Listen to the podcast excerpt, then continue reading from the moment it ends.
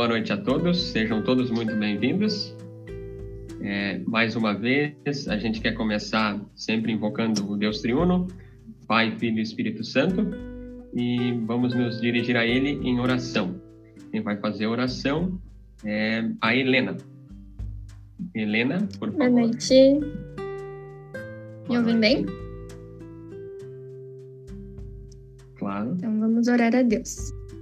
Senhor nosso Deus, obrigada por mais uma vez estarmos reunidos aqui para conhecer mais a tua palavra, que é viva e poderosa, para podermos viver de acordo com a tua vontade e para fortalecer a nossa fé. Tu nos criastes e graças ao teu amor temos vida, paz, consolo em Jesus. Sabemos do teu amor por nós, Pai, do teu cuidado dia após dia. Continua nos guiando no teu, no teu caminho de vida porque no mundo em que vivemos somos apenas passageiros e nele existem muitas armadilhas. Te pedimos, Pai, nos livra de todo mal, que quer nos ver longe de ti, que quer nos enganar e roubar a comunhão que temos contigo. Nos ajuda a enxergar quem está involuntariamente nos afastando de ti. Ajuda-nos nessa missão de levar o teu amor para todos os que estão em nossa volta. Queremos amar o próximo como tu nos ama, Pai. Ajuda-nos a reconhecer nossos erros para podermos voltar humildemente para o teu perdão, pois somos falhos e dependemos de ti. Queremos fazer tudo para a tua honra e glória. Nos ajude a olhar para a vida com pureza, esperança, confiança em ti, Pai. A quem criou tudo tão perfeito e deseja prosperidade aos seus filhos. Que nós saibamos cuidar da tua criação que a tua verdade e a tua luz transbordem em nossos corações e assim viveremos refletindo ela para o mundo. Te pedimos que nos conserve na fé, continue nos protegendo das doenças, das armadilhas e te agradecemos por todo o teu amor e cuidado. Assim nós te pedimos e agradecemos. Em nome de Jesus. Amém.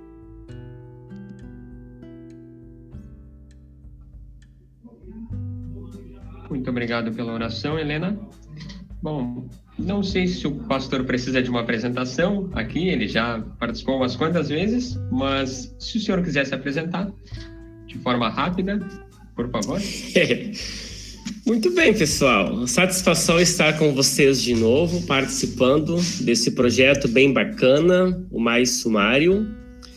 Esta é a minha terceira participação com vocês nós conversamos no ano passado a respeito do quinto mandamento e conversamos início do ano, não foi, a respeito do suicídio. Foi um outro tema que a gente conversou com vocês. E hoje, então, o convite é falarmos um pouquinho a respeito do primeiro artigo do Credo. Esse vai ser o nosso tema, o nosso bate-papo, então todos são aqui da região ou não? Todos são aqui do, do Digessu, tem gente lá de Canguçu, não tem, participando com a gente aqui. Mais lugares ou não? Eu sou do distrito de Vari, Vale do Rio Ijuí. Vale do Rio Ijuí, bacana. Então, pessoas de mais lugares aqui do estado. É, meu nome é Wilson Valder, então. Eu fui pastor em Canguçu durante seis anos. De seis anos eu fui para o Jardim América, fui pastor quase cinco anos por lá. E aí do Jardim América eu fui lá para o Espírito Santo, para Aracruz, fiquei três anos e meio por lá. E estou aqui no Sítio Floresta, em Pelotas, há três anos. É, somando tudo, nós chegamos aí a 17 anos já de ministério se minha conta não estiver errada. Eu me formei em 2004. Alguns de vocês talvez nem eram nascidos ou não, 2004. Talvez os mais jovenzinhos aí. Sou casado há 15 anos com uma moça chamada Helenara. E vocês não podem ficar surpresos, tá bom? Nós estamos por receber mais um presentinho do Papai do Céu. É o nosso quarto, quarto filho já. É, uma menina, nós temos dois meninos e uma menina, vamos ficar aí com dois casais, então, Samuel, Isabel, Gabriel, e aparentemente estamos batendo o martelo para Raquel, mas ainda não estamos definidos, né? Então, nós temos bastante bagunça aqui em casa, nós não temos silêncio, essa palavra não nos pertence há um bom tempo já. Por isso que o silêncio de antes estava me incomodando um pouquinho, né? Porque a gente não, não sabe o que é silêncio. Isso é muito bom. Barulho faz bem, deixa a gente ativo, acordado e disposto para a gente poder servir. Pessoal, é, eu preparei hoje um texto que eu queria compartilhar com vocês. Deixa eu ver o que, que vocês acham da minha sugestão. A minha ideia é, é falar um pouquinho a respeito do tema eu elaborei alguns textos que eu queria compartilhar a leitura e depois eu preparei algumas questões que eu queria debater com vocês. Se vocês concordam, a gente pode ter essa pauta, então. Eu, primeiramente, apresento o tema, fiz algumas, alguns destaques que eu quero ler, que eu quero comentar com vocês, e depois, então, a gente debate o tema juntos aí. Eu tenho algumas perguntas para a gente pensar, refletir. Quero ouvi-los também, falar a opinião de vocês, porque o tema do primeiro artigo nos permite confessar que nós cremos na doutrina que nós chamamos de criacionismo, que é a doutrina que nos ensina que o mundo é criado por Deus. E vocês sabem muito bem que essa doutrina ela é ensinada ou não é ensinada, especialmente no, no ambiente acadêmico, que trabalha a questão do evolucionismo. Então, nós temos aí um debate bem interessante para poder fazer depois. E reconhecer que a gente recebe de Deus uma dádiva, que é cuidarmos do mundo tão lindo e tão belo que Ele nos deu. E quero falar um pouquinho com você sobre isso também. Posso compartilhar com vocês a minha telinha? Eu estou com uma versão atualizada do Meet no computador que eu nunca usei. Então vamos ver se eu não erro aqui. Se eu fosse um dos Smurf, vocês já assistiram os Smurf? Se eu fosse um dos Smurf, eu seria o desastrado. E é verdade isso que eu gosto muito de cometer desastres aqui. Vocês estão vendo alguma tela projetada ou não? Tá? Sim, sim. Se eu, se eu coloco assim, por exemplo, aparece a minha tela para vocês? Sim. sim. Ok, então vamos tentar eu vou deixar minha tela apresentada um pouquinho, gente. Aí eu vou comentar essa parte inicial. Aí depois, quando a gente for debater um pouquinho mais, eu tiro a tela e, e vejo o olhinho de vocês. Aí a gente debate junto a respeito do tema. Eu coloquei como título, né, Deus Pai, nosso Criador e nosso Preservador, que na verdade o, os dois temas que nós temos dentro do primeiro artigo, né, nós confessamos, nós cremos e confessamos que Deus, enquanto Pai, é o nosso Criador, mas a gente não se limita a apenas dizer que Deus é o nosso Criador, nós também confessamos que Ele é o nosso preservador. Os três versículos, no começo, Deus criou os céus e a terra, a terra era um vazio, sem nenhum ser vivente, estava coberta por um mar profundo. A escuridão cobriu o mar e o Espírito de Deus se movia por cima da água. Então Deus disse que haja luz, e a luz começou a existir. E a partir da luz é que se desenvolve então todo o processo de criação do mundo, conforme está registrado lá nos primeiros dois capítulos do livro de Gênesis. Então, a primeira coisa criada por Deus é a luz. Interessante a gente notar que sem luz não existe vida. Para que a vida possa existir, nós dependemos da luz. Por isso que quando nós não temos a luz do sol brilhando por alguns dias, nós logo ficamos um pouquinho desanimados. Vocês gostam de passar uma semana chuvosa ou não? Aquela semana que vocês não enxergam luz, a gente gosta de brincar que a gente está quase aprendendo a virar sapo. E aí nós nos deparamos com o lindo dia de sol e a alegria novamente inunda o nosso coração e parece que tem outra vida, né? Porque sem luz a gente não não não vive, né? Eu também gosto bastante de chuva e dormir com chuva é algo maravilhoso demais. E quando você acorda numa segunda-feira com chuva você não precisa sair cedo da cama, não tem preço. É para vocês é sábado e domingo, para mim é segunda-feira o dia que posso ficar um pouquinho mais na cama quando as crianças não estão em aula, como agora na pandemia, né? Então, segunda-feira com chuva é, é maravilhoso. Mas sem luz não tem vida. Então, Deus começa a criação do mundo, esse processo maravilhoso de formar o mundo com a, com a criação da luz. Eu faço uma, uma pequena leitura de umas palavras de introdução. Deus é o Criador, Deus é o preservador de todo o universo, tudo está sob suas sábias e poderosas mãos. E aí eu trago uma interjeição, uau! Que conforto essa verdade nos traz, não é mesmo? Confessar a doutrina da criação e da preservação do mundo por Deus é um dos desafios que precisamos ter coragem para proclamar. E o nosso desafio, então, é, é conversar hoje um pouquinho a respeito disso ver essa maravilha do mundo que Deus criou e ter coragem para confessar essa verdade, especialmente quando nós estamos diante de um meio que talvez negue esta que é uma das, das verdades centrais da fé cristã. Nós cremos e confessamos que Deus é o Criador do céu e da terra, conforme nós sempre lembramos no Credo Apostólico, está aqui o primeiro artigo. Cremos em Deus Pai Todo-Poderoso, Criador do céu e da terra. Vocês ainda recordam a explicação de Lutero, gente? Vocês decoraram isso no catecismo, não decoraram? Faz tempo? Não faz tempo? 17 anos.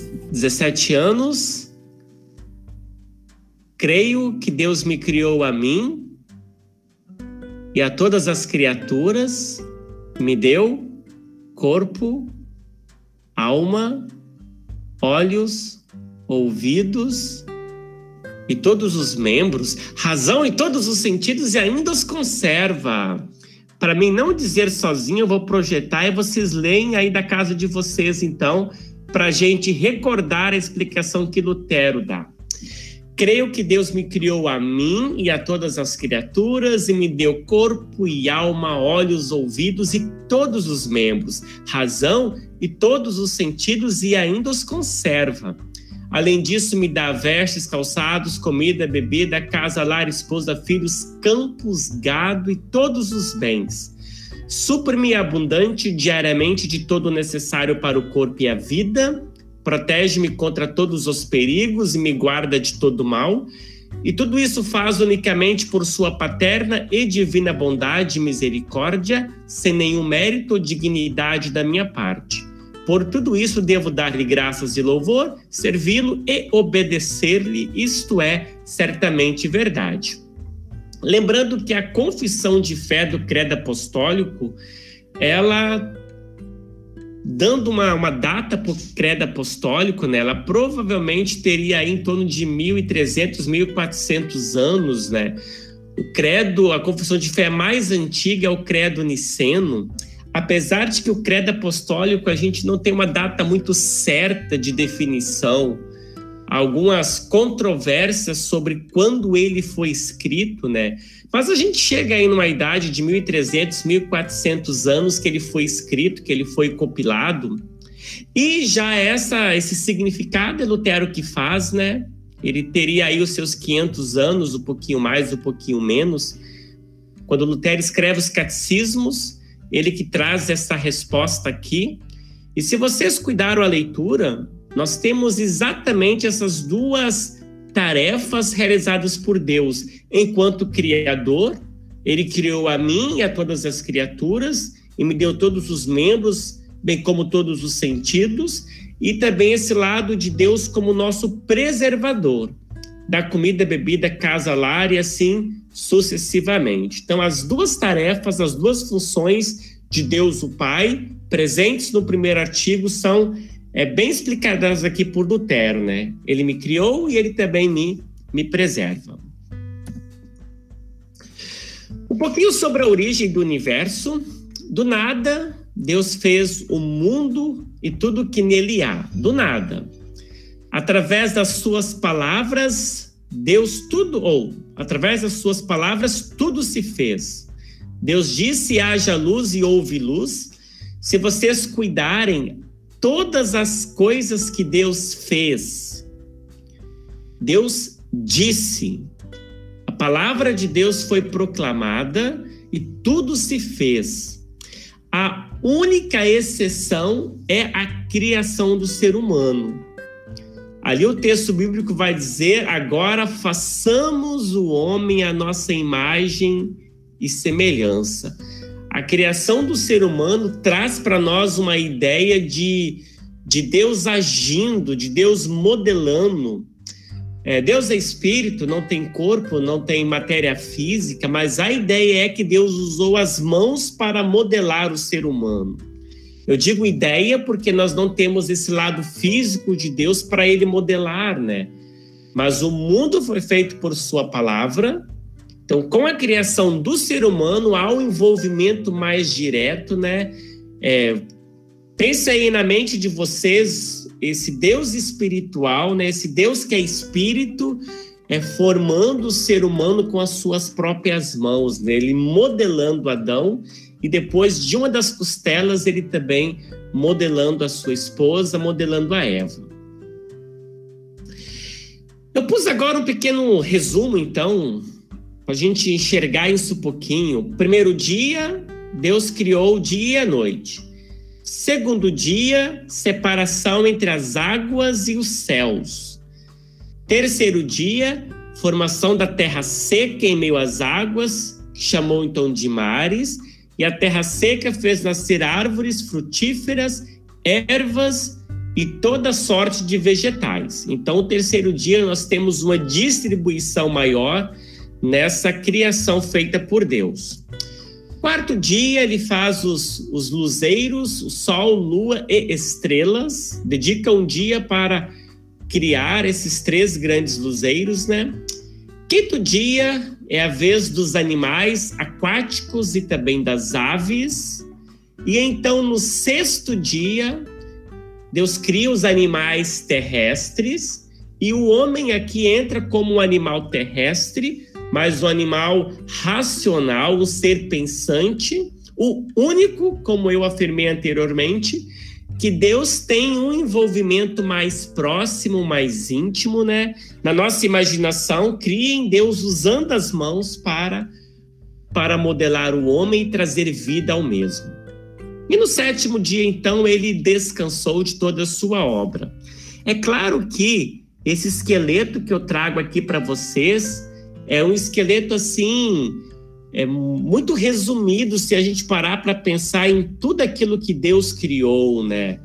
Toda a maravilha da criação de Deus, nem tudo está escrito lá nos, na, na, no texto bíblico, né?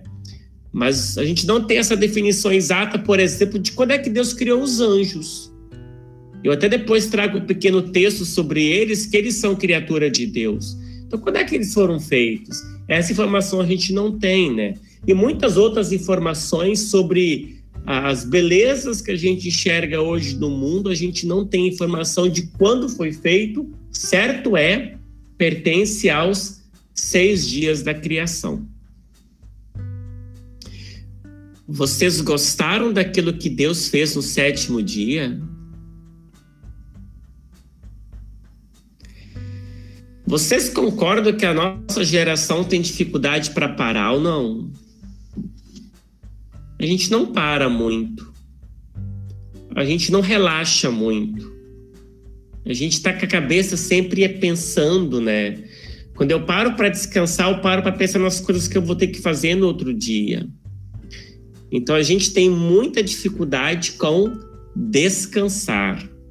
A gente desacelerar e curtir o momento, né? Seja assistindo um bom filme em família, seja tomando um chimarrão com a família também, seja lendo um bom livro, ou seja sentando e deixando o tempo passar, né? Isso é perder tempo ou não? Isso é ganhar tempo. Isso é você dedicar um momento para para descansar, para acompanhar ou talvez admirar essa beleza que é a criação de nosso bondoso Deus no mundo que nós vivemos. Temos que aprender mais a, a descansar. Vamos lá então, seguindo. Deus falou, tudo aconteceu de acordo com a sua vontade.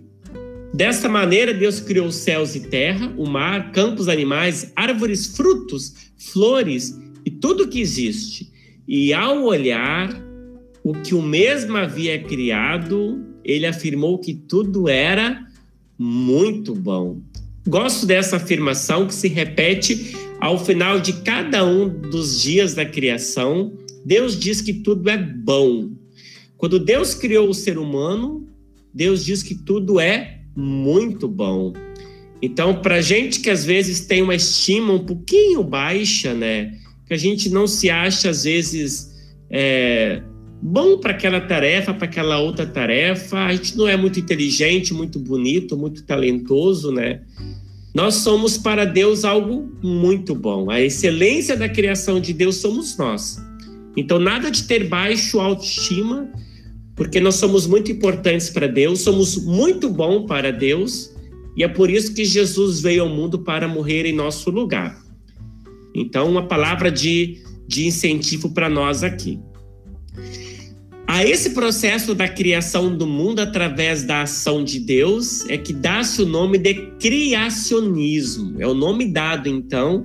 A, eu vou dizer aqui, gente, o termo teoria, porque esse é o termo que é usado pela ciência, né?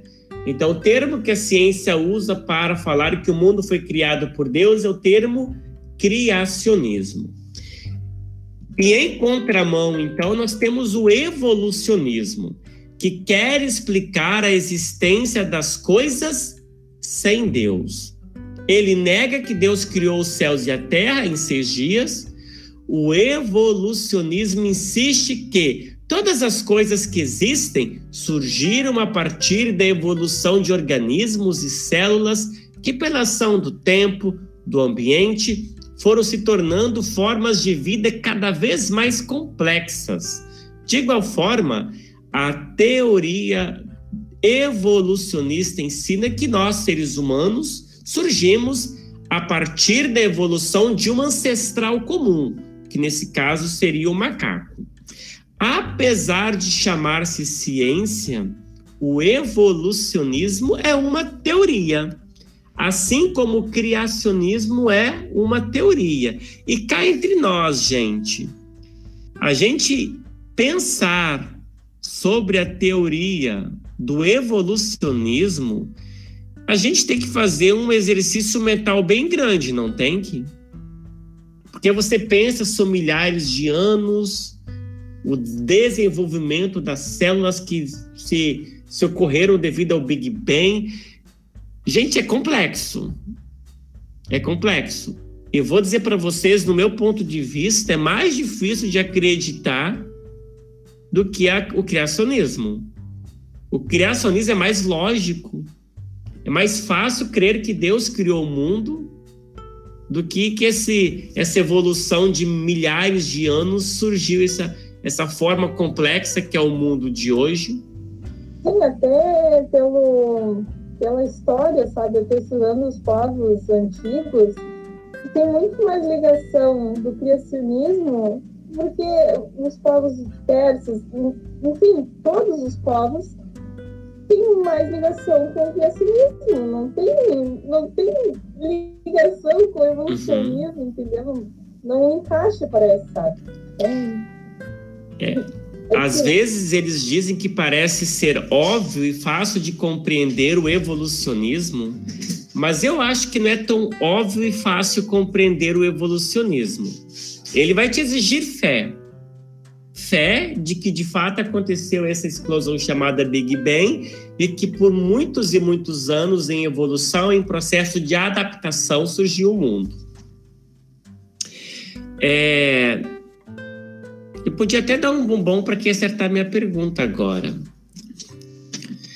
Vocês sabem quantos anos tem o mundo? Eu sei, segundo a ciência. Segundo a ciência, mas segundo é. a Bíblia. Mas diga a tua resposta primeiro. Segundo a ciência, o que, que nós temos de cálculo para a existência do 4, mundo? 4,5 bilhões de anos. 4,5 bilhões ou milhões? Isso, bilhões. Bilhões de anos. E de acordo com a Bíblia? Que uns 7.500 aí, 7.600. Eu também, por aí. É mais ou menos isso que deve estar o calendário dos judeus, então é. deve ser isso. É.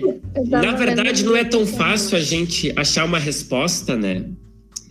É, tem, tem estudos bíblicos assim sendo feitos que calcula-se que, que o mundo teria no máximo 10, 11 mil anos, né? 10, 11 mil anos. E, e esse cálculo é feito por estudo de genealogias, né? Porque eles falam, fulano de tal era filho de fulano de tal. E fulano de tal era filho de fulano de tal que viveu tantos anos. Só que esse cálculo também é difícil porque muitas das genealogias têm lacunas abertas. Então você não consegue saber quantos anos tem naquele espaço aberto.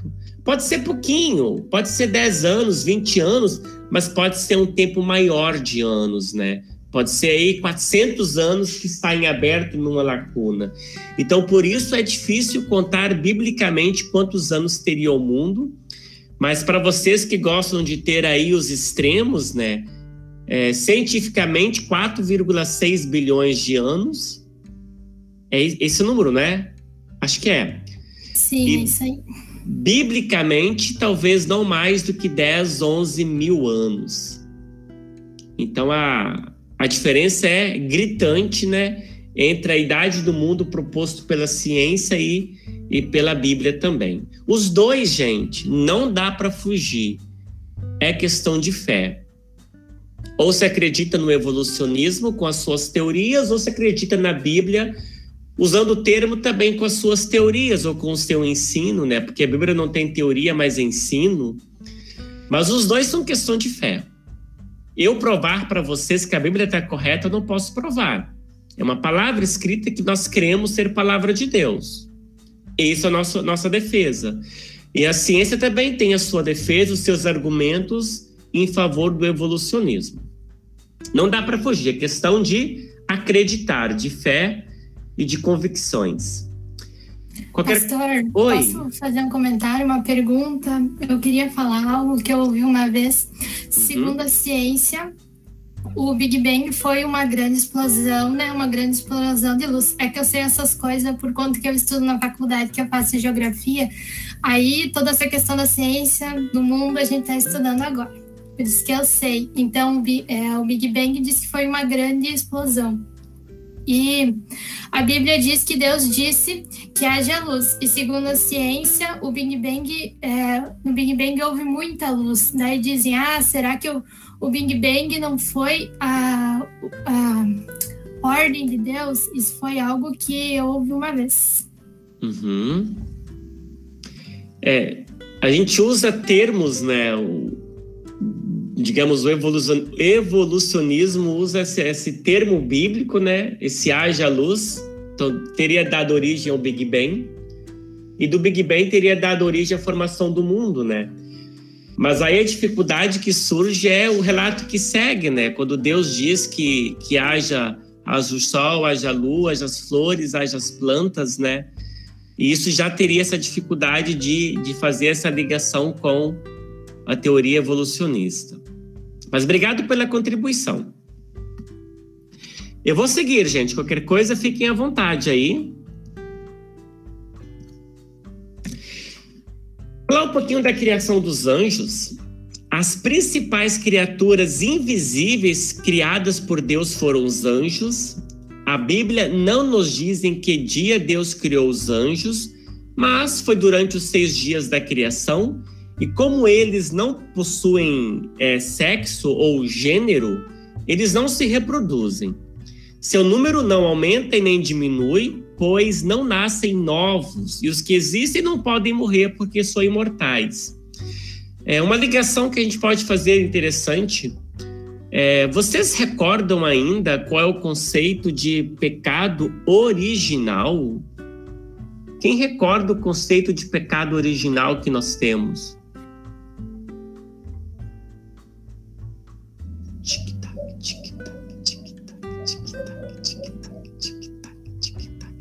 O pecado original é o pecado que nós herdamos dos nossos pais que herdaram lá de Adão e Eva. É, o ser humano tem pecado original porque o ser humano ele é um ser criado para se reproduzir, para que as gerações possam continuar. Os anjos, eles não têm pecado original porque eles não se reproduzem. Os anjos, uma vez que eles caíram em pecado, lembram da história? Quando o anjo da luz enfrentou Deus lá no céu, Apocalipse e Judas escreve um pouquinho, mas tem muita dúvida sobre o tema, né? Não vamos entrar nesse detalhe aqui, né? Mas os anjos, quando caíram em pecado, né? Esse pecado do qual eles caíram seria já um pecado de condenação. Eles hoje só podem pecar. A essência deles é pecar. Mas esse pecado eles não passam de geração em geração porque eles não não se reproduzem, né? Já o pecado de Adão e Eva é um pecado que passa de geração em geração. Digamos que os anjos têm o pecado atual que vai ser atual para a vida toda.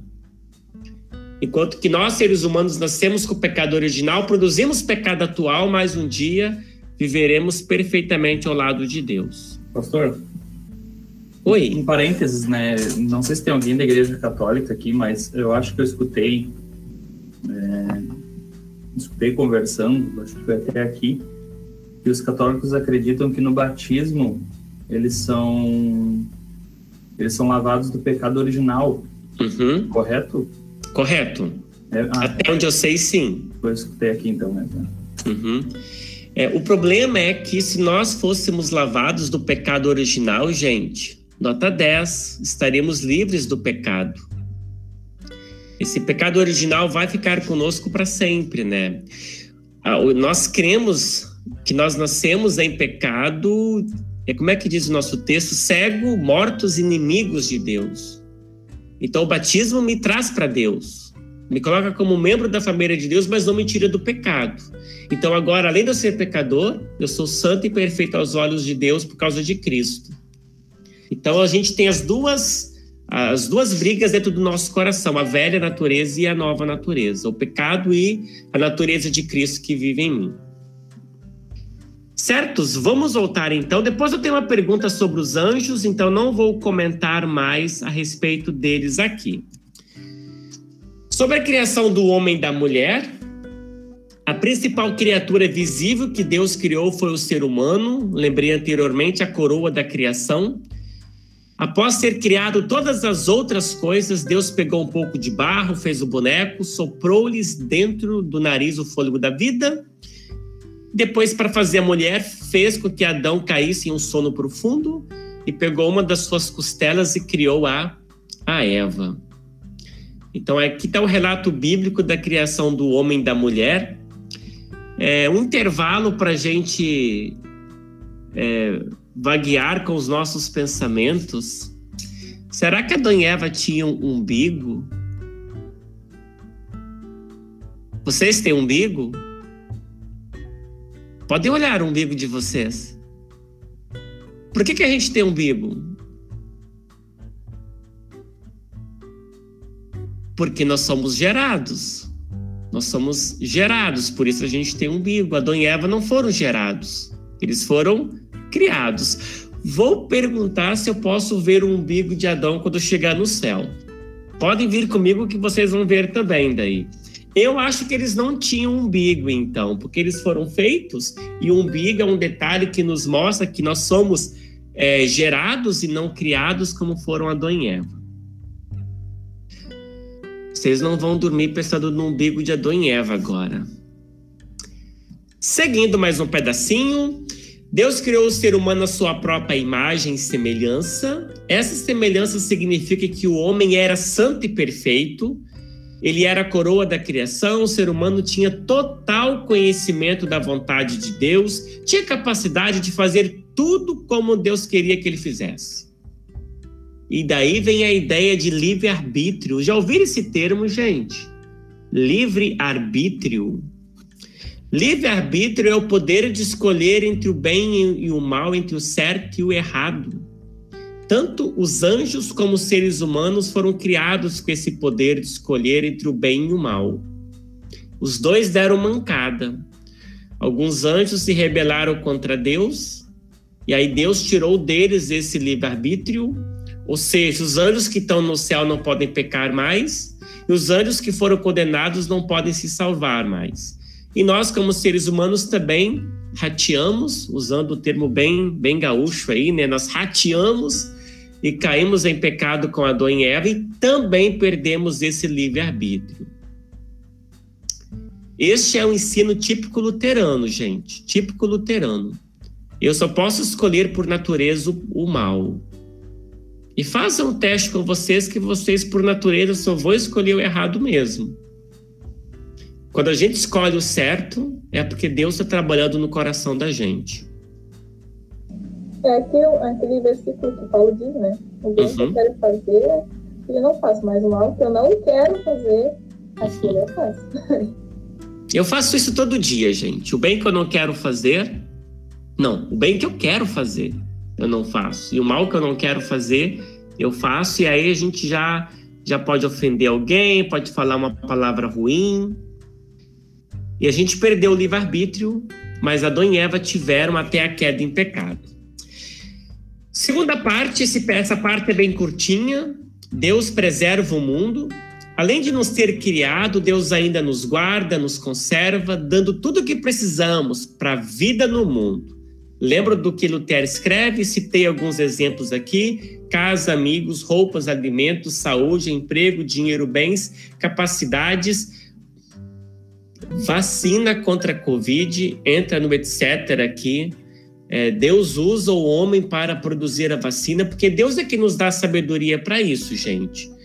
Então, eu, eu concordo em muitos posts que eu vi, Viva Ciência, mas a gente não, não pode deixar de ver que por trás da ciência está a capacidade que Deus dá, os dons que Deus dá, a inteligência que Deus dá, os insumos que Deus dá para que a vacina possa ser produzida e o mundo seja preservado da, da pandemia. Deus também faz isso preservando a natureza e a vida, mantendo a ordem do mundo e protegendo-nos do mal. Eu de vez em quando escuto assim, gente, a frase que eu escuto que me dói os ouvidos, né? As pessoas dizem assim: ah, o mundo tem tanta maldade que acho que Deus já deixou de olhar para nós de faz tempo, né? De tanta maldade que tem no mundo. Aí eu penso assim: se Deus deixasse de olhar para nós durante cinco segundos, o que que iria acontecer? Podem ter certeza, bem-vindo ao caos. E se vocês acham que nós estamos vivendo um caos hoje, vocês irão conhecer um novo caos se Deus deixasse de cuidar do mundo por cinco segundos. Que tudo que existe perderia o controle. Aqueles ais de Apocalipse, né, pastor, dos estudos. Uhum. Nós estamos estudando Apocalipse aqui com a turma da Jucor, né? E o texto de Apocalipse tem algumas paráfrases assim bastante fortes que nos assustam. E a gente percebe que se Deus não cuidasse de nós, a coisa ia ser bem mais mais terrível do que do que é por natureza o mundo de hoje. Vou mais um pouquinho, depois eu passo a palavra para vocês, então. Deus está no controle de tudo. Deus é o Senhor da história. Deus dirige os acontecimentos deste mundo de acordo com a sua santa vontade. Inclusive, o mal está sob o controle de Deus. Essa frase é forte. Muitas vezes Deus permite que as coisas más venham a nos acontecer porque Ele quer nos ensinar algo, pois é através dos problemas da vida que nós nos aproximamos mais de Deus e sentimos que sem Deus nada somos. Os problemas da vida são para fortalecer a nossa fé. Deus transforma o mal em uma bênção para nós. Cuidado para não entender essas frases minhas de maneira errada. Vocês acham que Deus teria cara de pau de trazer para nós a pandemia? Eu acho que não. A pandemia não vem de Deus. Já escutei muitas pessoas dizendo: ah, isso é Deus que está trazendo essa pandemia para a gente poder pensar. Não concordo. Eu acho que não é Deus que traz a pandemia.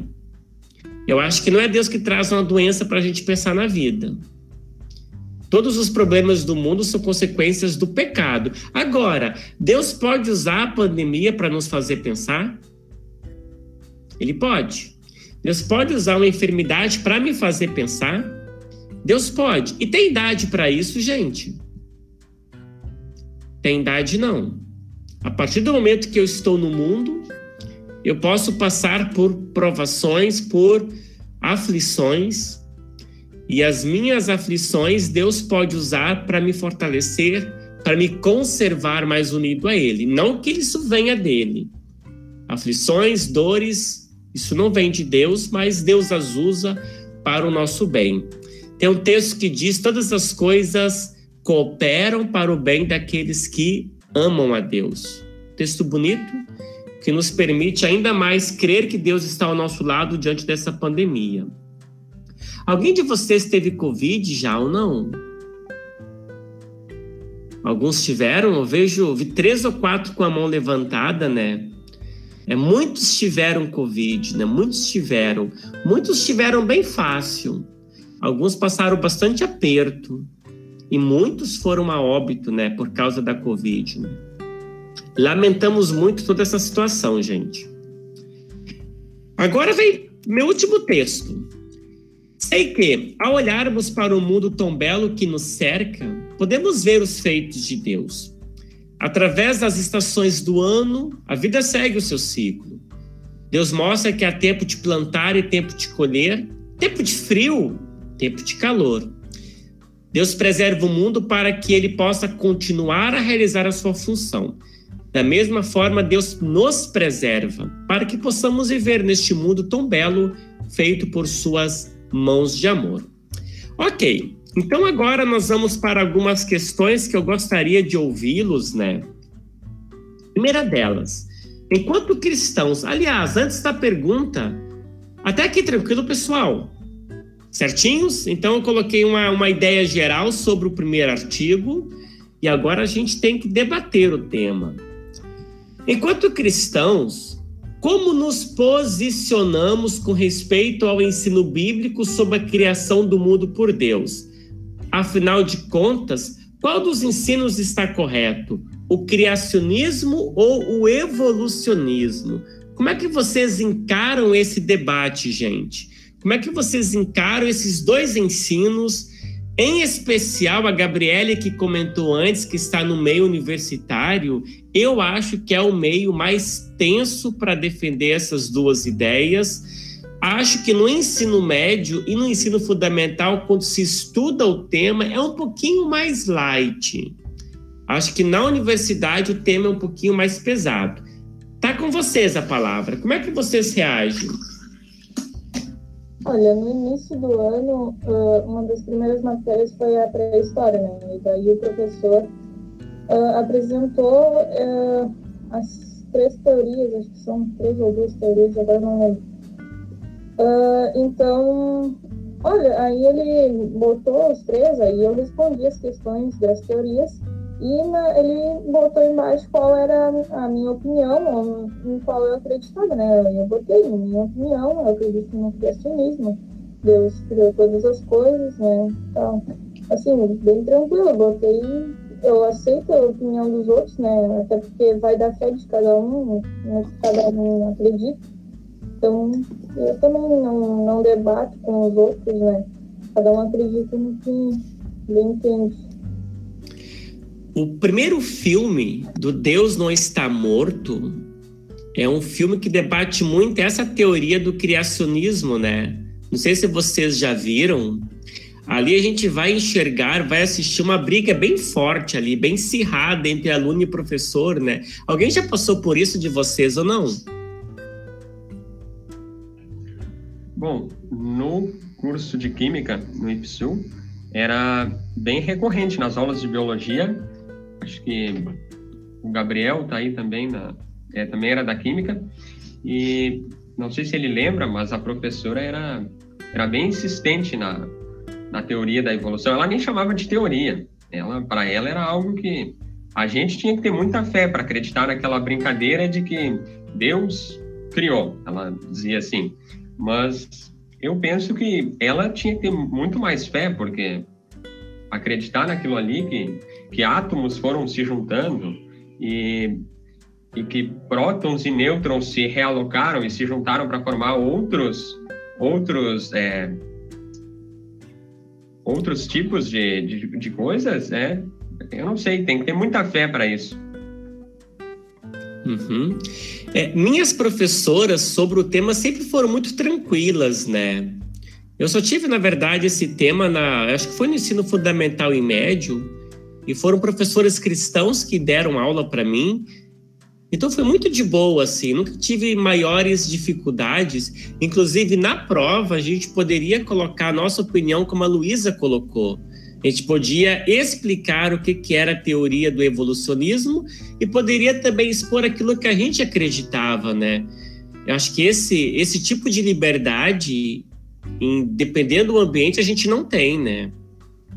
E se você não colocar que Deus está morto, você é reprovado na disciplina. Então, a, a, pode ter espaços muito mais difíceis de lidar com a nossa fé dentro da doutrina do primeiro artigo que fala sobre a criação do mundo por Deus. É verdade, isso que dá medo, né? Tipo, você se posicionar e depois você acabar sendo castigado por, por aquilo, né? A gente hoje, mas como diz na Bíblia, quando os discípulos eles foram aceitados, se eu não me engano, por crerem em Cristo, eles agradeceram a Deus por eles terem sido dignos de, de sofrer por crer em Jesus. Uhum. E no ambiente universitário, gente, hoje o número de não cristãos é bem maior do que o de cristãos, ou tem muitos cristãos, assim, nos cursos que vocês fazem, tem muitos cristãos também ou não? No meu, só conheço eu mesmo. Uhum. É, em muita é, no faculdade. Meio, no meio, na, na parte a, dos cursos que eu faço ainda, eu sempre utilizei uma parte assim, acredito no criacionismo, porém no evolucionismo também, porque a gente, a, a gente foi criado por Deus, mas a gente está sempre evoluindo culturalmente, espiritualmente, e é uma parte que sempre acaba o assunto aí, porque não deixa de ser verdade, né? Uhum. É, nesse ponto de vista, nós sempre nos evoluímos, né? Nós queremos ser pessoas melhores, né? Só que acho que no meio universitário, no meio da, da ciência, acho que não é esse tipo de evolucionismo que eles, que eles querem ensinar, né? Mas é uma boa resposta, uma boa saída que a gente pode dar sim, né? Com certeza. Certos? Posso, posso ir para a segunda pergunta, gente? Segundo debate aí, vamos ver o que está nos esperando. Como vocês compreendem a ação dos anjos de Deus? Vocês têm alguma dúvida sobre esse tema? É, vocês já tiveram estudo só sobre anjos, não tiveram? Vamos ver o quanto vocês aprenderam então. Ah, brincadeira. Como é que vocês compreendem os anjos de Deus? Atuam diante de nós? Nos protegem. Não se esqueça que o diabo também foi um anjo de Deus. Os anjos maus são maus porque caíram em pecado, não porque foram criados por Deus maus. Eles nos nos tentam hoje, querem nos desviar do Senhor. É, sabe o que, que eu acho maravilhoso a gente falar sobre anjos? Isso vai ser uma baita surpresa para a gente. Quando nós chegarmos no céu, e aí a gente ter essa revelação de tudo que, que Deus fez por nós enquanto a gente estava aqui na terra, a gente poder pensar assim: olha, aquela pessoa que chegou naquele momento para falar comigo era um anjo de Deus, eu nem me dei de conta disso. É claro que isso não pode acontecer, né? Mas talvez isso tenha acontecido, né? Talvez eu não tive nenhum momento onde o anjo de Deus foi enviado para me proteger de alguma situação. Mas que Deus nos, nos envia anjos para nos proteger, nos envia. Eu posso contar para vocês uma história que aconteceu comigo? Vocês gostam de história ou não? Vamos para altas revelações agora. É, eu nunca gostei de dar carona, gente. Eu tenho um pouco de medo de dar carona, especialmente no ambiente de cidade, né? Quando a gente não conhece. E quando eu estava de pastor no Espírito Santo, eu estava indo de uma cidade chamada Ibiraçu para Aracruz. Isso dava 12 quilômetros, né? E um senhor me pediu carona e automaticamente eu parei. E depois que eu parei, eu pensei, o que que eu fiz? Eu parei para dar carona para ele. Se era de noite, era umas nove e pouco da noite. Pensei, onde é que eu tô com a cabeça? Eu pensei, eu parei. E ele entrou no carro. E ele entrou no carro, pôs a mochila no colo e pôs a mão dentro da mochila. E assim, eu me arrepiei de ponta a ponta, assim. Tive uma sensação muito ruim. Eu pensei, é hoje que eu apanho, né? E assim, ele tinha um cheiro de droga bem forte, né? Então, assim, eu fiquei tenso os meus 10 quilômetros, 11 quilômetros. E assim, inacreditavelmente, gente, quando eu entrei na cidade, passei pelo primeiro quebra-mola, o meu carro apagou. E quando o carro apagou, tinha um senhor de uma borracharia do lado, automaticamente veio me socorrer. O cara abriu a porta, saiu e eu nem vi ele saindo e foi embora. É, são anjos de Deus que nos ajudam naquele momento. São anjos de Deus. Assim, a história é bastante tensa, assim, gente. E assim, quando, quando o cara entrou, assim, eu, eu tive um, um mal-estar muito grande, assim. Eu acho que aquele dia ele ia me, ele ia me apontar uma, uma arma, talvez, né? Quando, quando tivesse chegando, né? E assim, Deus envia os seus anjos, que às vezes a gente não enxerga. E o carro tinha arrebentado aquela mangueirinha de combustível, de combustível não, de água. E o painel não tinha indicado que ele estava aquecendo. E quando eu reduzi para o quebra-mola, ele apagou, né? E aí eu tive que ser rebocado para casa aquele dia, né? Mas assim, não fico triste por isso e e acredito que foi uma, uma ação de Deus para me preservar e me proteger ali. Olha, fiz uma revelação para vocês agora de uma história da minha vida, viu? Estou crescendo nisso. ok, Segu terceira pergunta. Vocês já pararam? Aliás, vocês têm comentário, gente, sobre a pergunta segunda? Tranquilos? Ok? Vamos para a terceira. A gente tem até que hora, pessoal? 9h40, 10 horas? Tá tranquilo o tempo ainda? Tá de boa? Terceira pergunta. Vocês já pararam para pensar na maneira como nós, seres humanos, fomos criados? Como é o nosso corpo? Você o considera perfeito?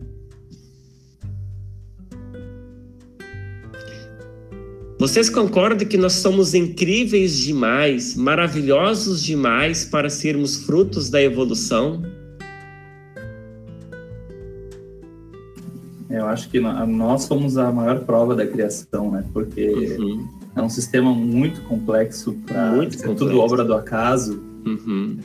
Independente se, se for forem bilhões de anos em evolução, mas é um corpo muito perfeito, né? Muito perfeito e todas as narrativas históricas, a gente tem pelo menos narrativa de é, 4, 5 mil anos para cá e o ser humano não mudou nada até agora, né? Uhum. Então, sei lá, é muito difícil. É, para mim, é, é, claro, vai exigir fé de mim também o criacionismo, mas é muito difícil para mim aceitar o evolucionismo. Assim. Uhum. Pastor, mas eu ia perguntar assim, eu, é, eu não sei se não, não, não chega a ser heresia, né? Mas eu queria perguntar um pouco sobre a imagem e semelhança de Deus ali, né? Uhum. Porque a gente fala de imagem e semelhança, mas a gente foca sempre na semelhança, né? Que é a questão do, do ser santo, uhum. ser, é, é, o livre-arbítrio, enfim, ter consciência, ciência das coisas até cair em pecado, né? Mas onde entra a imagem? Assim, tem alguma teoria? A gente pode mensurar algum parâmetro para a imagem? É, eu compreendo, eu compreendo que essa imagem, ela também está, está associada com essa semelhança, né? Ser a imagem e semelhança não seria algo físico, mas seria a, as qualidades da imagem divina estariam é, estariam em nós, né? Seres humanos, essas essa imagem divina de qualidades estaria em nós. Eu compreendo dessa maneira, Alisson. Nós somos a imagem e semelhança no sentido de sermos santos, puros e perfeitos, não iguais a Deus, isso não, não é pé de igualdade, né? Deus é Deus, nós somos seres humanos, mas essa semelhança, essa imagem das qualidades divinas, nós, nós, nós herdamos na criação. Eu compreendo assim, Alisson, acho que imagem e semelhança das qualidades divinas. E outra coisa, né? Posso continuar é, falando heresias de novo, tá? Mas uh, será que a gente algum tem alguns resquícios dessa imagem e semelhança? Por exemplo, na, nosso intelecto pode estar, por exemplo, nem a teoria que a gente usa, não sei quantos por cento do nosso cérebro, né? Que é, não lembro agora, é 2% que a gente usa da capacidade do cérebro, 20%, alguma coisa assim né? E, e, o que será que a gente era capaz de fazer antes de cair em pecado, né? Uhum. Essas coisas me vêm à cabeça, sabe? Uhum. E é uma coisa que eu queria, se eu começar, eu queria, eu, já pensei em pesquisar isso pro, pro meu TCC, né? Só que eu acho que vou me incomodar muito, eu acho, acho que é muita sarna uhum. para se coçar, porque acho que não tem material e, e, isso é, é uma coisa que não não tá na Bíblia porque não serve para nossa salvação, isso não interessa uhum. a gente saber. Mas isso é uma coisa que me encuca às vezes. Uhum. É, eu acho que tentar fazer dois comentários. O primeiro deles, vou começar de trás para frente, né? Eu acho que se nós tivéssemos a capacidade de usar toda a potencialidade do, da nossa mente, a gente poderia fazer tudo. Porque a nossa mente, ela é, ela é, ela é muito grande, né? ela, é muito, ela, ela, ela, se desenvolve de maneira muito, muito intensa, né? E o primeiro comentário que o Alisson fez, né, ele colocou: será que há algum resquício, né? Eu responderia assim: em Cristo há. Sem Cristo, acho que não. Acho que não. Digo, diria que não há. Porque sem Cristo nós somos 100% corrompidos pelo pecado. E com Cristo nós somos perdoados desse pecado. Então, em Cristo, creio que sim. Mas sem Cristo, zero. Zero chance de ter algum resquício, né? E um comentário ainda sobre essa imagem, né? Espiritualmente, nós também temos essa imagem de Deus que é espírito, né? Nós também somos seres espirituais. Então aí também tem isso, por causa do Espírito Santo, Helena colocou, sim, por causa do Espírito Santo que vive em nós, né? Nos chama a fé, nós nós temos essa, essa imagem muito reduzida por causa do pecado, mas ainda temos de Deus, né? Mas sem o Espírito Santo é zero. Vamos então adiante, pode ser? A próxima questão agora é a questão número 4. Ah, nós comentamos bastante sobre isso, né? Aqui está a pergunta: como você entende o livre-arbítrio, né? Nós ainda temos esse poder de escolha, né? Dois caminhos aqui. Então, já, já acabei respondendo essa pergunta antes, né? É, nós não temos mais o livre-arbítrio, espiritualmente nós nascemos mortos. Eu só posso escolher a Cristo por causa do Espírito Santo. E ninguém pode dizer Senhor Jesus senão pelo Espírito Santo. Eu antigamente tinha um pouquinho mais de briga com aquela frase eu aceitei Jesus, né? Hoje eu compreendo que se você diz ela mediante o Espírito Santo, tá de boa, tá tranquilo.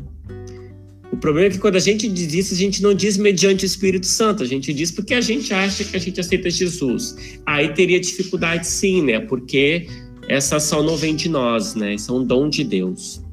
Então eu só posso escolher o pecado, mas em Cristo posso escolher servir a Deus e, e amar ao Senhor. Então, o meu livre-arbítrio seria em Cristo escolher servir a Deus. Sem Cristo, eu não, não sou apenas inimigo de Deus. Certo? Como a gente já tinha comentado sobre isso, vamos adiante. Agora vamos para a quinta questão. É, será que Deus tem preservado o mundo ainda hoje? Vamos dar uma de pessoas que estão com dilema de fé, tá bom? Nós passamos por algumas situações difíceis e aí nós vamos começar a questionar. Se Deus preserva o mundo, por que tem tanta maldade? Por que tem tanta dor? Por que tem tanta morte? Por que, que estamos vivendo no meio de uma pandemia se Deus ainda está preservando o mundo? Eu confesso para vocês que eu já ouvi essas frases muitas vezes ao longo da minha vida, especialmente diante da morte, gente. As pessoas fazem porquês diante da morte. É, eu provavelmente já acompanhei mais de 100 pessoas no leito da morte e aconselhei famílias que perderam seus entes queridos. Talvez um, uns 100 sepultamentos eu possa ter feito já até hoje. E assim, já sepultei vovozinhos de 98 ano, anos. E o vovozinho de 98 anos, a família está conformada. Sofre, claro que sofre. Mas uma família que está conformada. Agora, o que, que você pode dizer para pais que perdem filhos? Eles vão perguntar por quê. E vão querer saber por que, que Deus permitiu uma coisa dessa. E aí o que, que você vai dizer? Deus está cuidando naquele momento? Eu respondo, depois eu deixo vocês responderem, tá bom? Eu respondo dizendo que sim, que Deus está cuidando naquele momento. E Deus está cuidando sempre. Quer nós estejamos vivos, quer nós estejamos no leito da morte. Deus está cuidando sempre. E a morte significa que Deus deixou de cuidar? Que Deus deixou de lado? que Deus não se importa com todos nós? A pandemia significa que Deus está nos ensinando algo pela dor? Eu creio que não. Que Deus carrasco, concordam? Se Deus fosse alguém que nos ensinasse pela dor, eu vou fazer você sofrer bastante para você aprender agora. A gente faz isso de vez em quando, não faz? Deus não faz. Deus é amor, e por ser amor, ele fez isso uma vez, aliás. Deus fez isso sim. Quem recorda quando é que Deus fez isso?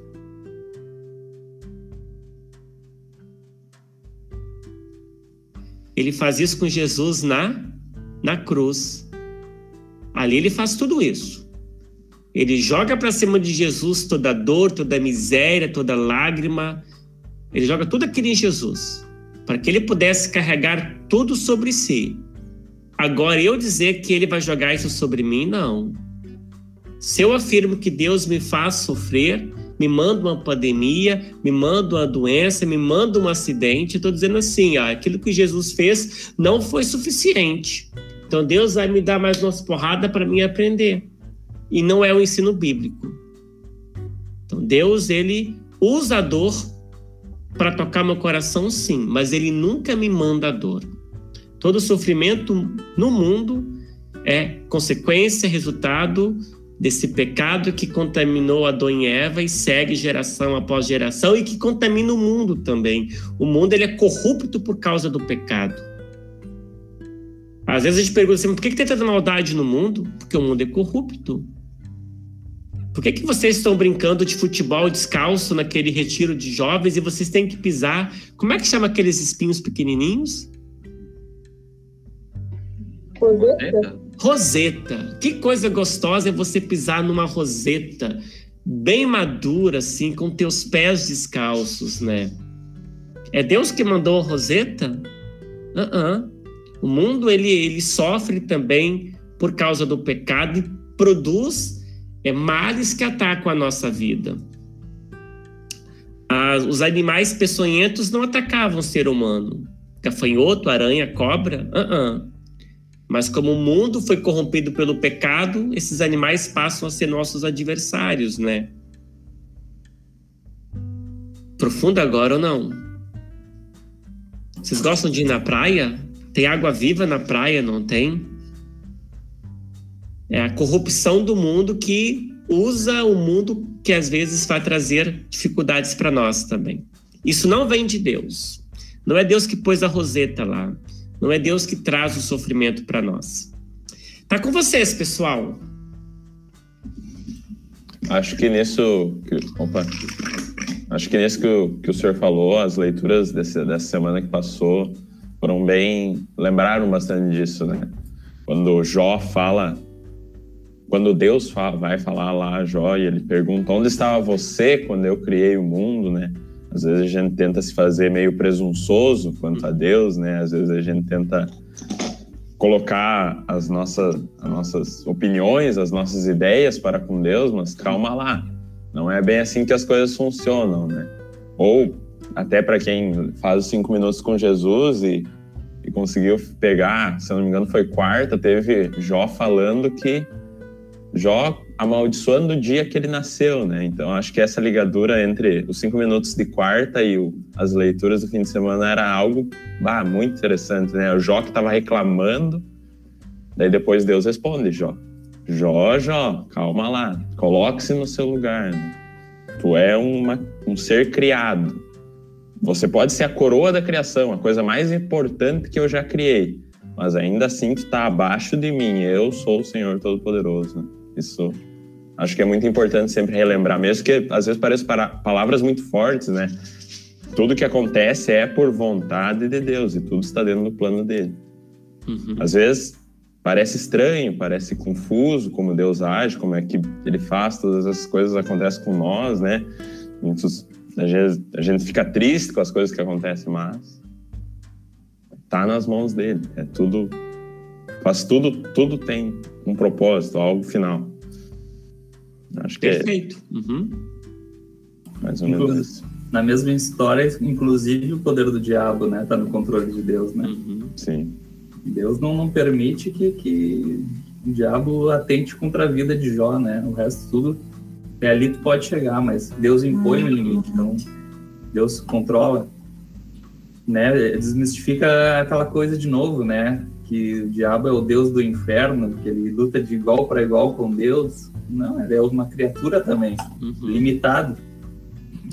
Comparado com Deus, muito, muito, muito, muito, muito menor, né? Assim como nós, seres humanos, comparados com Deus, muito menores. É, mas o, o pastor Jorge falou uma coisa muito interessante, né? Diabo só é mais experiente que nós, né? é, ele tem mais, mais estrada, né? Ele tem mais Isso. estrada com a gente. Ele tem aí os seus, talvez, 10 mil anos nas costas, né? Nós estamos recém com seus 18, 20 e poucos anos, né? Mas nós aprendemos ainda. Porque quando a gente chegar no céu, a gente vai ser eterno, né? Então a gente vai ter bastante tempo para aprender. Pastor? Oi. Qual é a relação que a gente, já que a gente, o último tópico, né, do senhor foi a preservação do, do, do universo, uhum. a criação, né?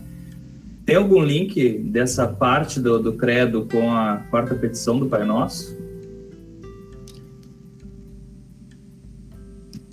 Quarta petição do Pai Nosso, o Pão Nosso de cada dia nos dai hoje. É, na quarta petição nós pedimos por bens materiais, né? Bênçãos materiais. Deus nos conserva dando bens materiais. Há uma ligação, sim, entre o primeiro artigo do Credo com a quarta petição do Pai Nosso.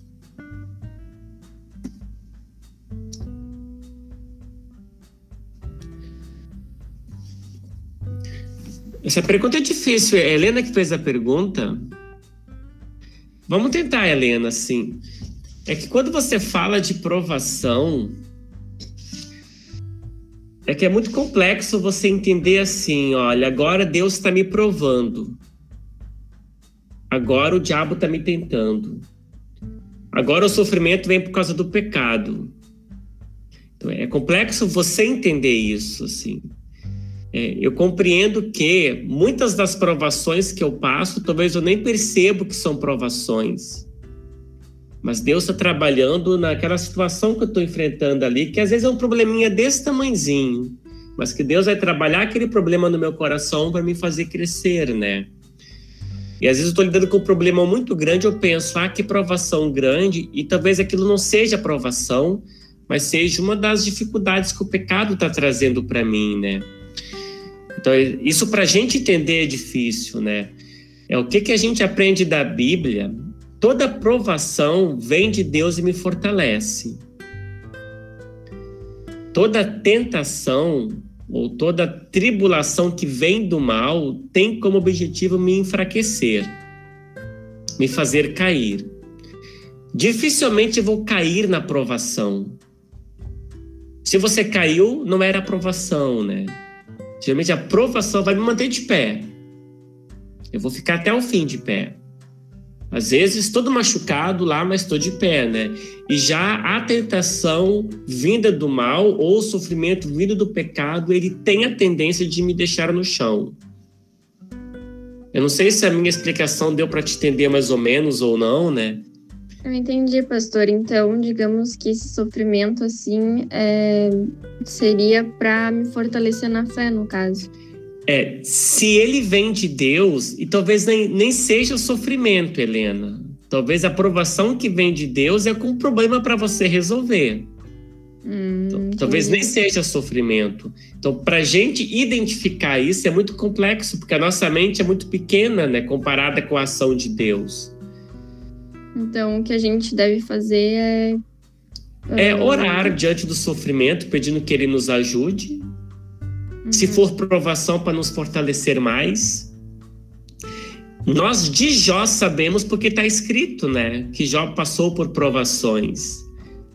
Agora a gente não tem um evangelho ou um livro sobre a nossa vida para saber se os nossos sofrimentos foram provações ou se foram consequências normais do pecado, né? Entendi, pastor. Obrigado. Uhum. Pastor. Ok? Alisson? É, tá, o senhor falou de Jó. É, mas no caso de Jó, quem fez tudo aquilo ali, tá, foi Satanás. E, e daí seria igual é uma aprovação? Porque foi Satanás que fez, daí Deus usou para. É que na história de Jó, se você se recorda do início, tem um bate-papo entre o diabo, né, e Deus, né? E o diabo ele pediu permissão para poder agir contra ele, né? E Deus disse assim: olha, até ali você pode ir. Então, por isso que a gente, na história de Jó, a gente sabe que foi assim, né? Porque foi escrito que foi assim. Mas a gente não tem outros relatos diferentes assim, né? Para a gente poder colocar tudo como se fosse um, digamos, um modelo, né? A gente não tem isso na Bíblia, né? Com Jó foi assim. Ok, vamos adiante. Acho que nós estamos passando da metade, sim, acho que falta mais três perguntas ainda. O que aprendemos com as maldades, destruições e as dores presentes no mundo? Eu fiz essa pergunta porque eu queria levar vocês para uma reflexão, né? E aí eu vou usar os textos bíblicos que, que tivemos no final de semana. Eu, eu usei o texto para fazer a, a mensagem do culto de Marcos 4, que é as tempestades lá que Jesus dormia, os discípulos apavorados lá. Então, para mim, aquele texto trouxe uma reflexão muito legal de mostrar o quanto que a gente precisa buscar por Deus em nossa vida. Porque a tempestade só dissipou depois que os discípulos foram até Jesus. E eu fiz uma, uma ligação com essa ação é, dos discípulos em buscar Jesus como uma baita lição para nós. A gente está aí no meio de uma pandemia tão complexa.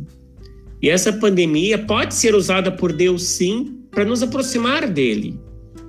E ela deveria de causar essa mudança no coração da gente. Amanhã, depois, quando a pandemia passar, vamos seguir a vida como era antes? A gente não deveria. A gente deveria ter uma valorização mais da vida e uma proximidade maior com Deus. Acho que nesse sentido o sofrimento nos ensina, a dor nos ensina, somos dependentes de Deus. Sem Deus nós não somos nada. E com Deus nós temos tudo. Ele nos criou, nos preserva e nos convida a adorar e louvar o seu nome. Eu queria que vocês fizessem no coraçãozinho de vocês essa reflexão, né? Diante das situações difíceis da pandemia ou tantas outras que a gente pode viver, a gente é convidado a se aproximar mais de Deus. Certos? Posso ir adiante? Qualquer coisa, por favor, falem. Faltam dois temas que eu quero trazer para vocês ainda. O penúltimo. O que podemos fazer para aliviar a dor, a maldade, a miséria do mundo? Essa miséria, dor e maldade o pecado trouxe. Mesmo que Deus esteja preservando o mundo, essa miséria, essa dor, essa maldade existem por causa do pecado. E aí, o que a gente pode fazer para ajudar a aliviar a dor daqueles que sofrem?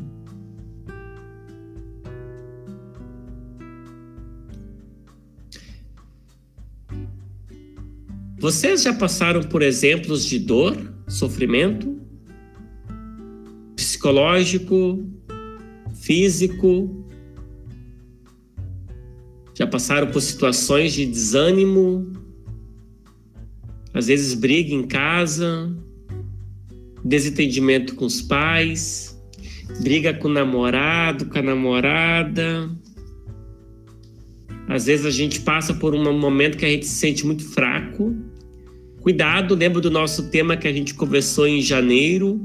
Quando a gente se deixa levar muito pelo sofrimento e pela dor, pode criar no nosso coração um pequeno desejo de suicídio, que a gente estudou isso em janeiro com vocês, né? Então a gente tem que trabalhar esse sentimento de dor, buscar ajuda quando a gente depende, precisa de ajuda e também se oferecer como ombro amigo para aqueles que sofrem e estar atento com o sofrimento dos outros isso também é muito importante. Perfeitos? Vamos para a minha última questão. E a minha última questão é um pouquinho mais explicada, né?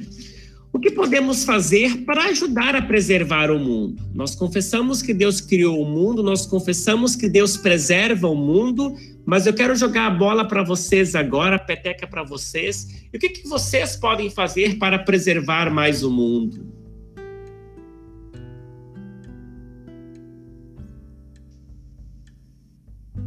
Eu pus 10 exemplos de coisas que eu posso fazer para preservar o mundo. Vou ver se vocês acertam pelo menos alguns dos que eu coloquei ali. Se alguém tiver desejo de abrir o microfone e falar, o que, que você pode fazer para cuidar do mundo?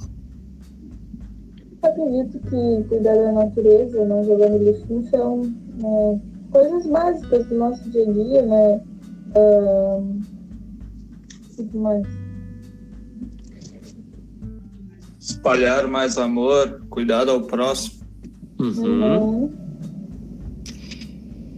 Vamos para as minhas respostas aqui. Eu pus 10. Não são as únicas, gente, mas eu ponho 10 aqui. Eu coloquei preservar as matas e a natureza como um todo. Há muito desmatamento hoje, especialmente no Brasil, que tem uma das maiores reservas né, florestais. Cuidar das fontes de água, Cuidar dos animais, todos eles aqui. Cuidar bem do lixo que a gente produz, nos ajuda a cuidar do mundo. Reutilizar, reciclar e evitar o uso de descartáveis, especialmente quando a gente vai no mercado e vem para casa cheio de sacola plástica. Isso a gente pode ajudar. Ecobags é uma, uma sugestão. Oi? Sacolas, ecobags, as sacolas reutilizáveis. Isso. Perfeito. Reduzir o consumo de água e de energia elétrica, diminuir o uso do papel, evitar andar apenas de carro, fazer caminhada é ótimo. Compre apenas o necessário e busca como último agradeça sempre a Deus pelo privilégio de viver. O último tinha que ser o primeiro, né? Sim, mas eu, eu quis terminar com chave de ouro, né? Os meus dez Sim. exemplos, Aí coloquei é em último bom. lugar. Mas não que ele seja o menos lugar. Mas não que ele seja o menos importante. Não, o agradecer todos os dias pela, pelo dia que teve é muito bom. Muito bom, com certeza. E valorizar as coisas que Deus está nos dando hoje, né? E incentivá-los a correr. Vocês gostam de correr ou não? Vocês sabem que o meu sonho ainda é participar de uma meia maratona, né? Eu ainda quero correr os 42 quilômetros que eles correm aí nas Olimpíadas, né? Mas falta muito para chegar lá ainda. Mas correr faz muito bem para o corpo, faz muito bem para a mente.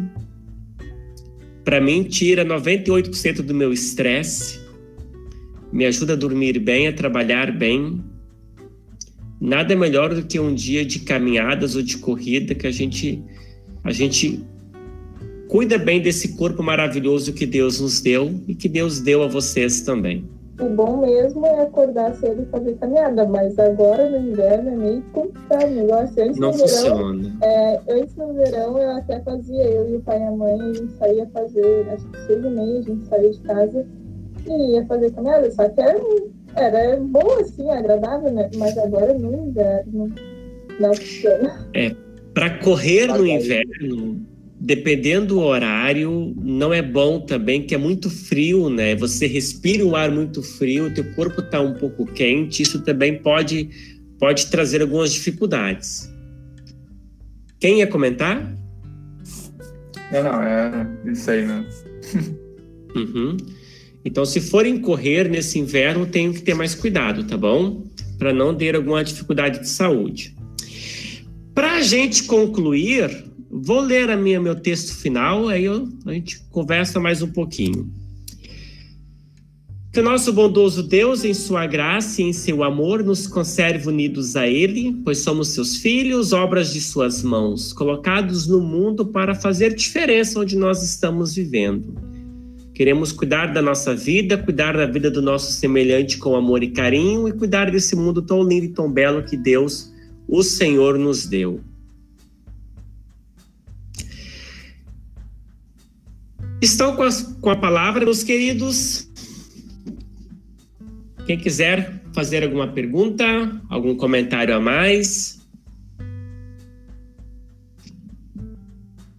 Espero ter contribuído com a reflexão aí com vocês.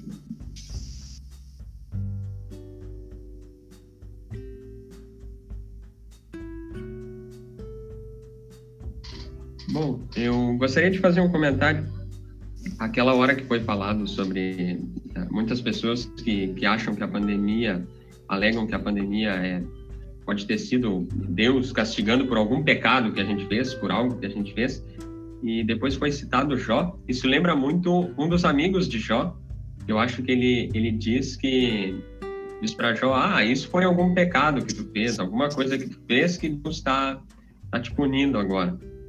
E às vezes a gente acho que pensa isso, que, que a pandemia pode ser alguma coisa que a gente fez, mas tem até um uhum. podcast do é, Teologia 18 Mais falando sobre isso.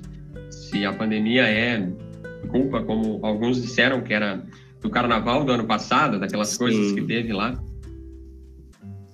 Era esse meu comentário. Perfeito. E os três amigos de Jó, na verdade, tentam encontrar uma resposta humana para o sofrimento de, Jó. E a resposta é dizer: Jó, você fez alguma coisa, cara. É só você pensar aí. Tu estás com algum segredo no coração. Enquanto você não confessar isso, você vai continuar sofrendo. A gente tem que ter cuidado para a gente não se cobrar assim também, né? Às vezes você precisa de dizer, eu tenho que colocar, claro que você tem que colocar os seus pecados aos pés de Jesus, né? Mas não pensar que se você não fizer isso, Deus vai te, te colocar o dedo para você sofrer, né?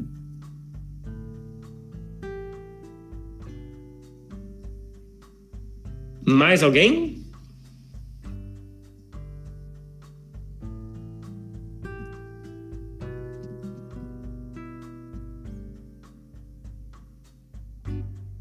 Novamente o silêncio. É um dos meus primeiros momentos de silêncio hoje, viu? Antes e agora. Pessoal, se você. Pode dizer, Alice. pastor. Não, no sumário tem um. Abri o sumário aqui para dar uma olhada que tem um. Tem uns tópicos interessantes aqui, né? Um tópico interessante que, que, que teria que dar uma lida melhor aqui, mas um tópico interessante a participação de Deus no mal e nas boas obras do ser humano. Né? Deus coopera na parte física do ato mal, mas não da depravação moral do ato, né? É, a diferença do pecado para a preservação da criatura, né? Uhum. E aqui também fala, tem um, um tópico do governo de Deus como soberano governador do universo. Deus controla as leis da natureza, governa o destino das nações, também ordena a vida dos indivíduos e também controla o mal no mundo, né? Quando o assunto é pandemia também. Aí tem uns uhum. textos base aqui, uns textos bíblicos também, explicando um pouquinho melhor esses tópicos aí. Tem um texto que diz que ele faz a chuva cair sobre maus e bons e faz o sol brilhar sobre justos e injustos, né? Isso aí.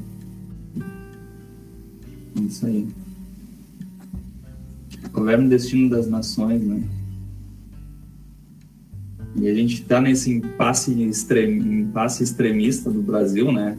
Outro é vermelho, outro é conservador, aí é tudo um extremismo radical aqui no Brasil, né?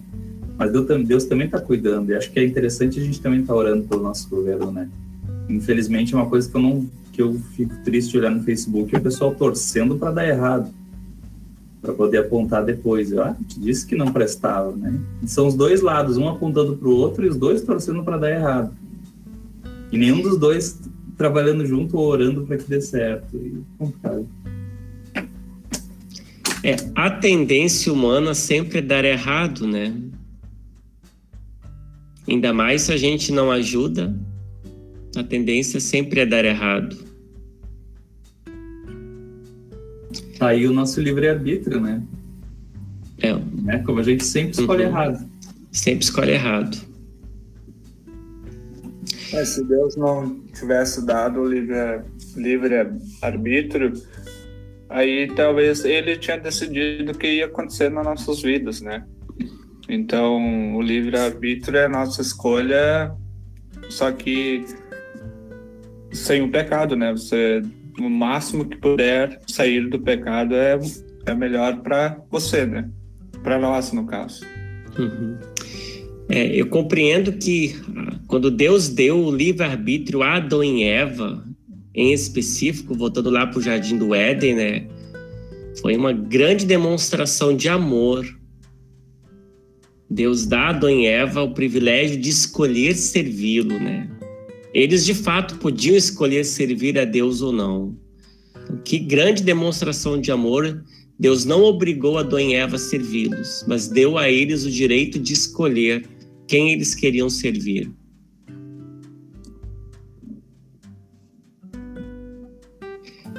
Gente, alguém, alguém quer acrescentar alguma coisa? Comentário? Hum, eu ainda tô já... curiosa com o umbigo do Adão e da Eva. Todos estamos. Assim como Opa. também é, assim como também é, é, é, curiosidade, a vida é extraterrestre, né? Não é citado na Bíblia. Assim como os dinossauros, isso tudo são curiosidades, né? Que a gente só vai saber lá em cima também. Mas que eu vou perguntar pro Adão se ele tem um big, eu vou, gente. Vocês podem esperar. Pergunta, Jordana. Eu ia perguntar para o pastor o que tu me perguntou uma vez: Adão e Eva estão no céu? Eu acredito que sim. Eu acredito que sim, Jordana. Mas a gente não. A Bíblia não diz, né? Mas eu acredito que sim. Eu falei que eu ia perguntar para eles no céu, né? Se eles não tiverem, eu vou passar o maior mico agora. Mas eu acredito que sim, que eles estarão no céu. É, é porque eu acho que, que, que se arrependeram e outra, né? Deus prometeu ali a, a enviar o Redentor, né? Uhum. Para eles. Então, acredito, estou contigo, pastor. Gente, é, a gente está chegando ao nosso horário também. É, vamos chegando ao nosso final. Eu queria fazer depois umas perguntinhas para vocês, mas antes quero agradecer ao pastor. Mais uma vez, obrigado, pastor. se prontificou fazer o estudo assim em cima do laço, que eu, essa data foi em cima do laço também para ele. Muito obrigado. Preparar isso também, né? Essa disposição. E dois favores, gente. Três favores, tá? Pessoal do chat ali, colocar no chat a autorização para a gente usar as imagens de vocês, né? No YouTube, tá? Eu autorizo. Uh, outra coisa, abrir as câmeras aqueles que podem para a gente dar o print oficial, depois a gente posta lá no Instagram. E o terceiro favor é que o pastor também nos dirige em oração, assim que a gente der esse print, tá? Gente, vão abrindo as câmeras aí quem pode, por gentileza. Eu vou contando aqui, vou dar um print. Depois, em seguida, o pastor pode começar a oração. 5, 4, 3, 2, 1. Prontinho, gente. Pastor, por gentileza. Querido e amado Pai, nós queremos te agradecer por esse momento onde a gente conversou um pouquinho, de maneira especial sobre o primeiro artigo do Credo, quando nós confessamos que nós cremos que Tu és nosso Criador, nosso preservador. Como é bom aprender a descansar em Ti, Senhor, saber que Tu tens cuidado de nós em todos os dias da nossa vida. É certo que nós passamos por sofrimentos enquanto nós estamos no mundo. Pandemias, enfermidades, tantas são as nossas dores, nossos momentos de raiva, nossos momentos de tristeza. Pedimos sempre que nos perdoes e que nos fortaleças, que segure bem firme nossa mão e enchas o nosso coração de esperança, especialmente a esperança do céu, que há através de teu filho Jesus, o nosso Salvador. Pedimos que abençoe cada um dos jovens aqui presentes, de que possamos crescer cada vez mais no conhecimento que vem da tua palavra. Queremos aprender sempre a seguir contigo, Senhor. Assim nós oramos em nome de Jesus. Amém. Muito obrigado, pastor. Obrigado, gente, cada acréscimo aí.